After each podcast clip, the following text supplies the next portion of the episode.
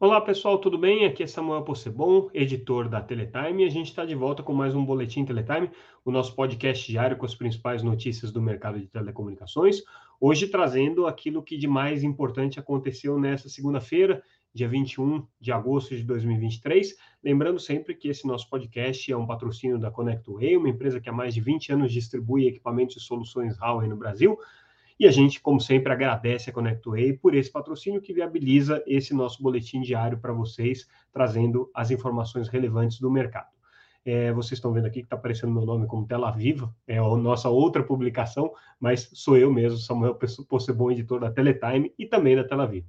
É, vamos começar é, trazendo as notícias de, da Teletime, que foram destaque nessa, nessa segunda-feira. A gente até vai entrar um pouquinho na seara da Tela Viva no final aqui, quando a gente falar do Pay TV Forum, que é o nosso evento que vai acontecer é, amanhã. Mas começando aqui com a nossa principal reportagem do dia, uma matéria especial do nosso é, editor adjunto, Henrique Julião, que faz uma análise sobre a próxima onda de consolidações no mercado de ISPs. O Henrique partiu aqui de alguns estudos que foram feitos é, por é, bancos que estão analisando e acompanhando o mercado, especialmente o BTG, que tem feito aí uma análise bastante criteriosa do mercado de ISPs, mas também ouvindo outros analistas. E o que o Henrique é, constatou nessa conversa, o que a nossa reportagem traz em destaque, é uma, uma, uma tendência cada vez mais é, delineada, ainda que ela não esteja efetivamente acontecendo ainda, de a gente ver uma onda de consolidações de SPs que envolvam as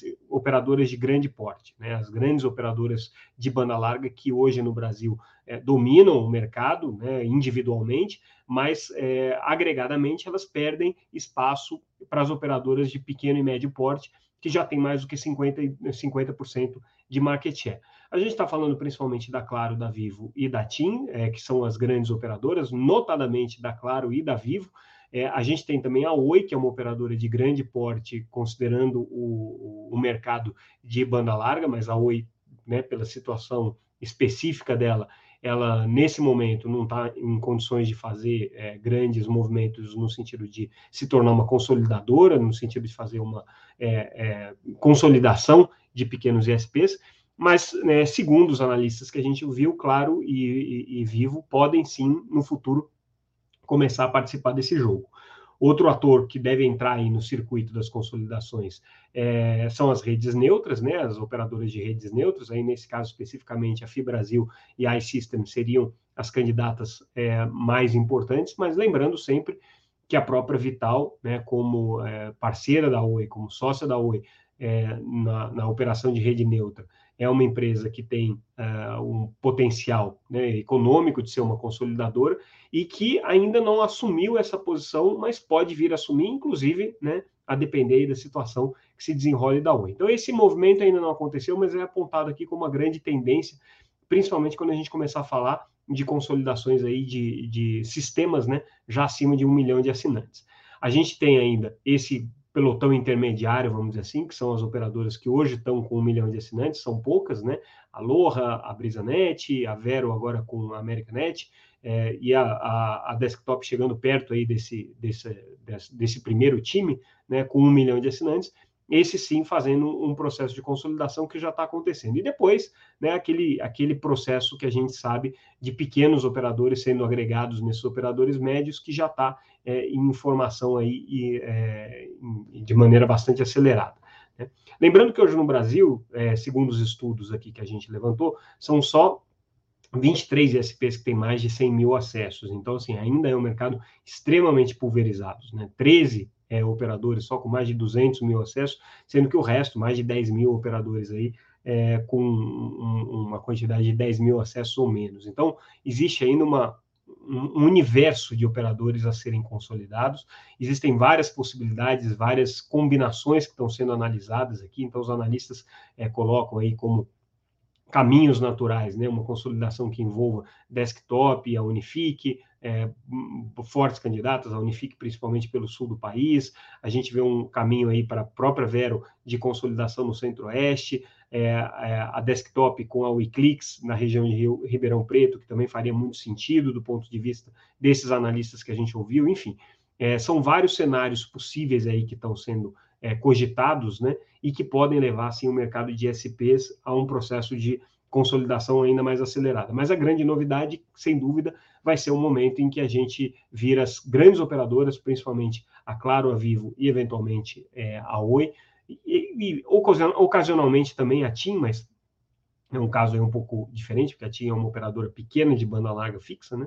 É, começarem esse processo de consolidação. Vai ser bem interessante a hora que isso daí acontecer. Obviamente, a gente vai estar acompanhando aqui. A gente traz uma outra matéria bem interessante, é, baseada no relatório que a Autoridade Nacional de Proteção de Dados, NPD, divulgou com relação é, aos principais é, eventos, episódios e é, denúncias que ela tem recebido é, de, de, reclamações com relação a episódios de proteção de dados, né? E o setor de telecomunicações, como não poderia deixar de ser, né? Lembrando sempre que é, o setor de telecom tem mais de 300 milhões de clientes, então ele sempre vai figurar em qualquer uma dessas listas, né? É, aparece aí é, de uma maneira destacada, é, negativamente destacada, né, como um dos setores que tem mais requerimentos é, junto à Autoridade Nacional de Proteção de Dados é, de, de, um, de, um, total aí, né, de, de, de 1.045 requerimentos que a, que a NPD recebeu, é, o setor de telecomunicações é o quarto mais demandante, vamos dizer assim, né? Aí a gente olha e fala, bom, realmente, será que parece que o setor de telecomunicações está com muito problemas de vulnerabilidade e, e, e quebra é, das regras de proteção a dados pessoais? E aí, olhando esses episódios, a gente percebe que não. Tá? O que acontece é o seguinte: tá? o setor de telecomunicações, que está hoje atrás do setor público, do setor financeiro é, e da, das próprias plataformas digitais, né, como é, setor mais reclamado, vamos chamar assim, junto ao NPD, tem sido muito acionado, mas principalmente é, por um problema que não tem nada a ver com proteção de dados. Né? É, é um problema mais específico é, do, do, do, da própria questão é, é, regulada pela Anatel é, com relação ao setor de telecomunicações do que assuntos relacionados à NPD, principalmente é, chamadas indesejadas. Então, assim, as pessoas recebem ligações indesejadas, recebem comunicações indesejadas das operadoras de telecomunicações e é, entendem que isso é um episódio de vulnerabilidade, de, de, de é, vulnerabilidade dos dados pessoais ou de é, é, é infração às regras é, de proteção de dados pessoais, quando na verdade não é. Né? O que acontece aqui nesse processo de comunicação indesejada, né, muitas vezes é simplesmente um processo em que é, as operadoras de telecomunicações são meios, são veículos de outras empresas que fazem esse tipo de chamada não necessariamente sendo elas as responsáveis pelos, pelos vazamentos dos dados. Tanto é que se a gente olhar é, para os casos que foram abertos, né, efetivamente abertos, os processos que foram instaurados pela NPD, é, que não são muitos também, tá? A NPD tem poucos processos aqui instaurados, mas do total é, de, de é, é, petições aqui que, que resultarem em, pro, em processo de fiscalização, né? São 15 processos instaura, instaurados pela, pela NPD em 2022, dos quais Telecom é só responsável por dois. Um envolvendo a questão é, do uso da banda, é, da, da base de dados da Algar no período eleitoral, e a outra relacionada a vazamentos, supostos vazamentos de dados da Claro para o Serasa. Né? São episódios que ainda estão aqui em avaliação. É, mas, claro que existem né, é, outros episódios que estão sendo analisados pela MPD, eles têm é, acompanhado algumas petições aqui mais de perto, né?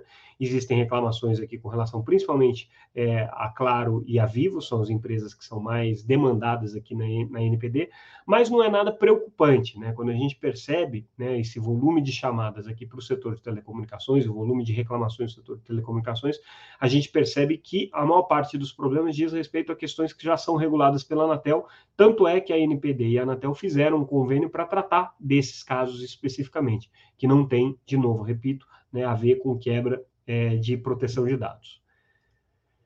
A gente já tinha noticiado, agora mudando de assunto e falando um pouco de Starlink, né? A gente tinha noticiado é, duas semanas atrás uma parceria é, da Starlink para o um, um uso, né, pelo, pelo Itaú da, infra, da tecnologia da Starlink para conectar algumas de suas agências. Agora a notícia é que o Bradesco também vai conectar algumas agências com a tecnologia da Starlink na região norte do país.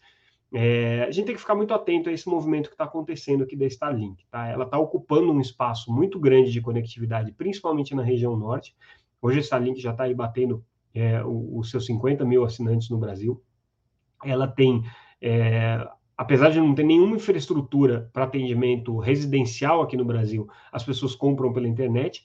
Já no segmento corporativo, ela tem algumas parcerias, sim, e aí, inclusive, uma dessas parcerias é, é a parceria que resultou aqui na instalação dessas é, estações, dessas agências do Bradesco na região é, amazônica. É, e aí, é, o que está acontecendo é que ela está sendo utilizada, né, nesse caso pelo, pelo agregador, pela Sensinet, para prover uma solução que até então não seria viável é, naquela região por satélite. Por quê? É, o Bradesco precisa é, de antenas que possam é, se mover né, pelos rios e alta capacidade, porque eles têm algumas agências itinerantes aqui.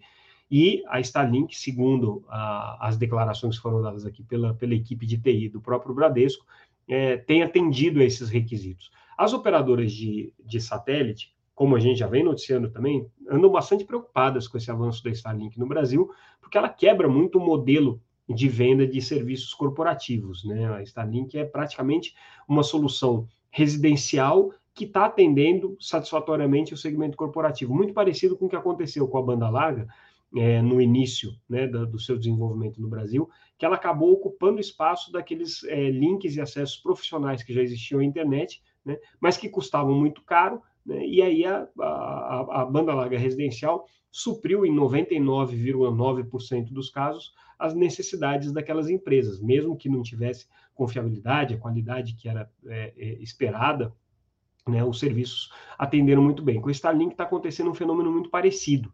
Né? Ela está ocupando esse nicho de empresas é, ou né, é, entidades que precisam de conectividade, mas não fazem questão de ter um serviço é, com confiabilidade de 99,9999%, a prova de chuva, a prova de intempéries, com suporte é, 24 por 7, com é, uma série de características que o atendimento corporativo de satélites normalmente provê.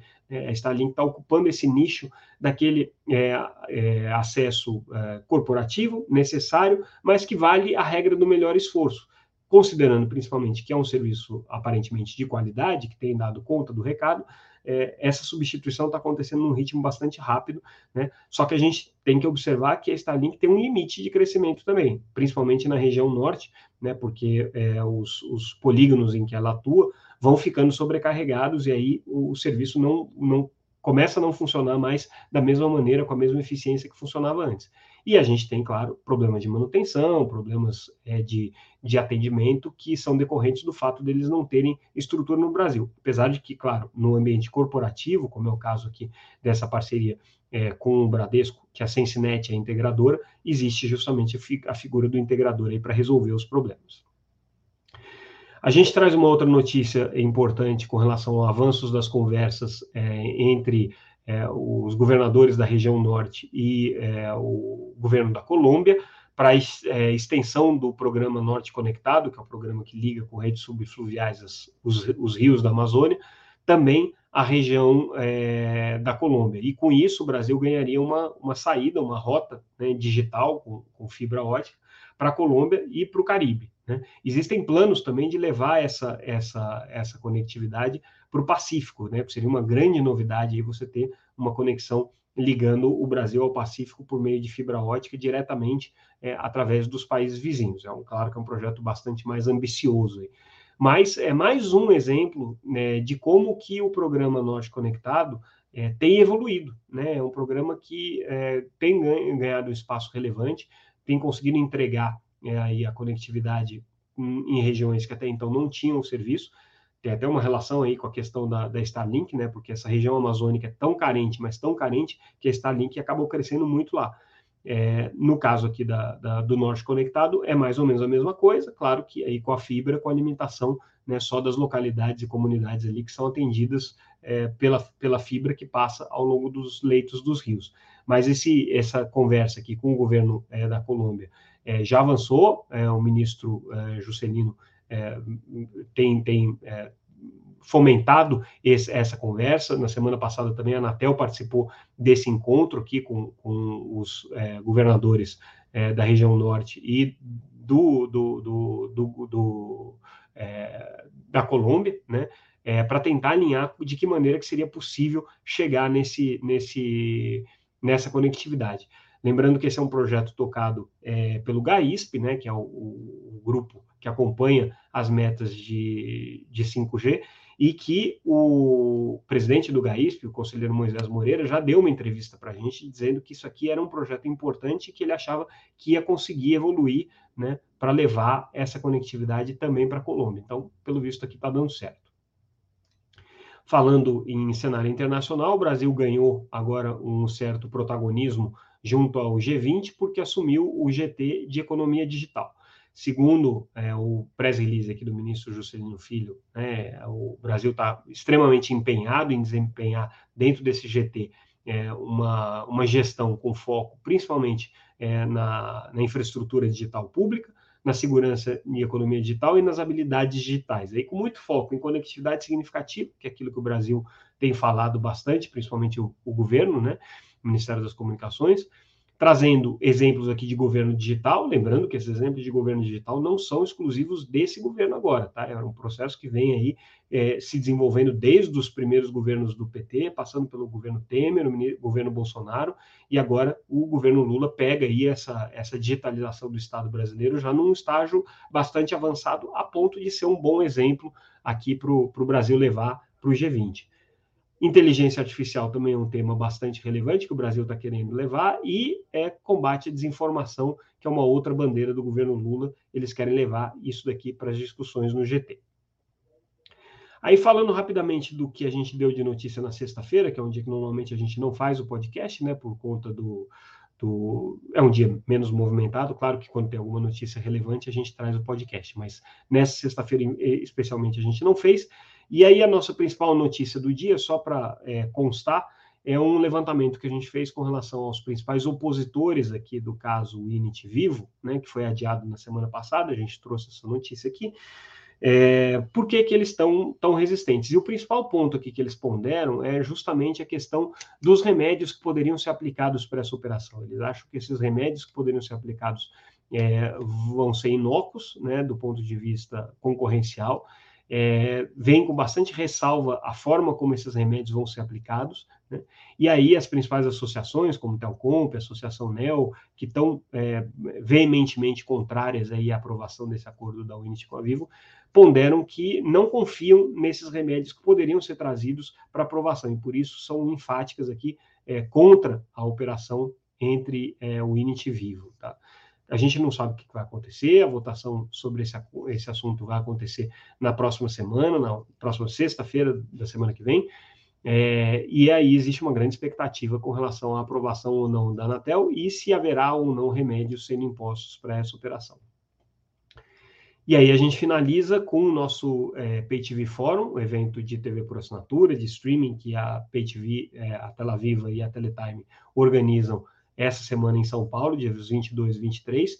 Basicamente, o que a gente vai discutir nesse evento é o futuro da televisão é, por assinatura. Né? A gente vai falar da TV paga tradicional, a gente vai falar das novas plataformas de streaming, os novos agregadores, é, os personagens que estão surgindo nessa história, as empresas que estão surgindo nessa história, e discutir um, pouco para onde está indo o mercado de vídeo no Brasil. Isso aí, esse é o propósito. Quem tiver mais interesse de acompanhar o evento, entra lá no site www.paytvforum.com.br e veja as condições de inscrição e também todos os nomes que estão confirmados aqui para o evento. Tem uma profusão de gente importante aí participando desse encontro.